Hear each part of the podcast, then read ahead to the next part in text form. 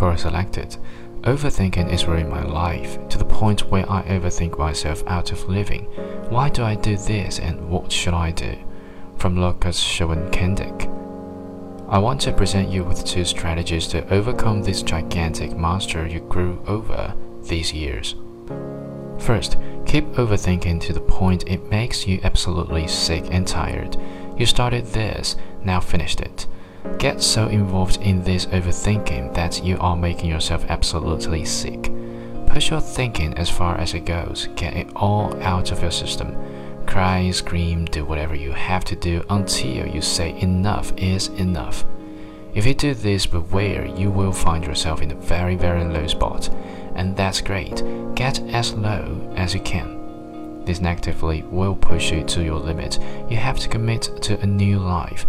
If that means going down to rock bottom, then go there and come back up stronger than ever. The only way you will come out of this cycle is if you finally decide that you are done living this life.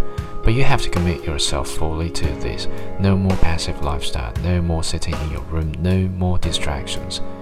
You get in life exactly what your standards are and what you hold yourself to. If you hold yourself to being an overthinker that is doing nothing with their life, then that is exactly what you will get.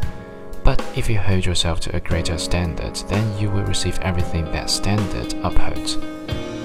You gotta commit to a better life. And the first step to starting that is to get so emotional that it leads you to a life changing event get so lost in your fear, anger, and sadness that you must do something about it. Should is not going to cut it any longer. I challenge you to stay in your room for two hours without doing anything. Do not turn on the computer. Do not turn on the music, the TV, and do not open a book. Just sit there for two hours and think. This will be the hardest, worst, and best two hours of your life. Second, Meditate for an hour a day until the end of the year. The other way to stop this monster is by slowly suffocating it instead of putting a sledgehammer to its face.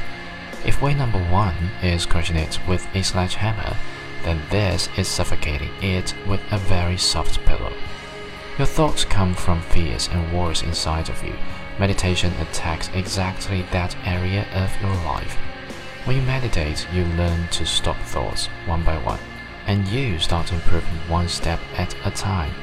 Start this journey today and meditate for the next 50 days for an hour a day.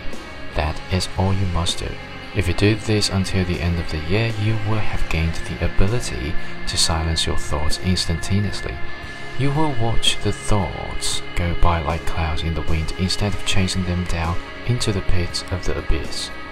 Your mind will grow quieter by the minute and you will face your inner demons one by one. A lot of days will come where you do not feel so good, but that is okay. You will stay there with those same recurring thoughts until the demon is beat, and then you will await the next one. This path leads you on a roller coaster ride of ups and downs. Instead of having one crash and then slowly climbing back up, you will have a journey that leads you uphill with a lot of rabbit holes that you must work through. But at the end, you will come out with a clear head, stronger heart, and the will to take life into your own two hands. Whichever way you choose, the results will be the same. Both paths lead you on an intense journey of self discovery.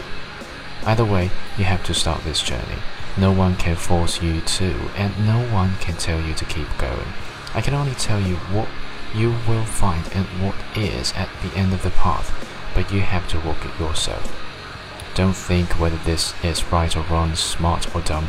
You have done that all your life, and that has led you here. For the first time, I want you to feel the choice. Stop listening to your head and follow your heart. What is it you feel you need to do right now?